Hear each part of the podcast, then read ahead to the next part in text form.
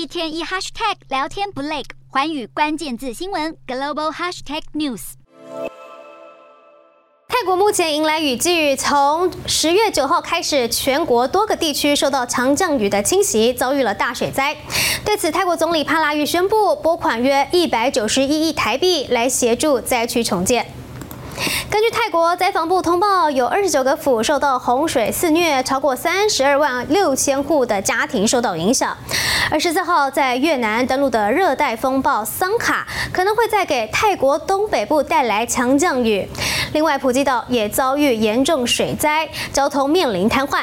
塌方事故呢，还导致了电线杆倒塌，陷入淹水又缺电的窘境。